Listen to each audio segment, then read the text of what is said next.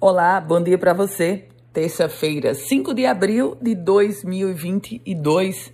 Chegamos com as primeiras notícias do dia e as centrais informações sobre greve. A greve dos professores da rede municipal de ensino atinge 51% dos alunos.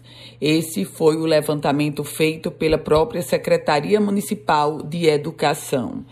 Os professores da rede municipal estão em greve reivindicando o reajuste de 33,24% referente ao piso nacional do professor. Chuvas pelo estado do Potiguar.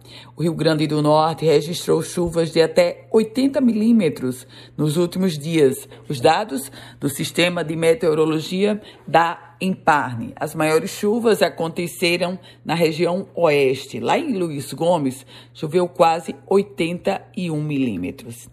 E os servidores da Secretaria Municipal de Saúde aprovaram um indicativo de greve para a capital potiguar. Eles aprovaram esse indicativo de greve que deverá ter início na próxima segunda-feira.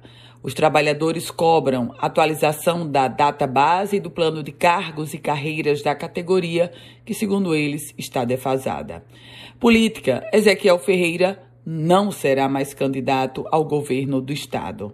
Volta para o palanque da situação e, paralelamente, estão avançando as conversas de Walter Alves, deputado federal, com o PT a tendência é que Walter Alves seja o candidato a vice-governador de Fátima Bezerra, um palanque onde já está o primo dele, Carlos Eduardo Alves, que é pré-candidato a senador.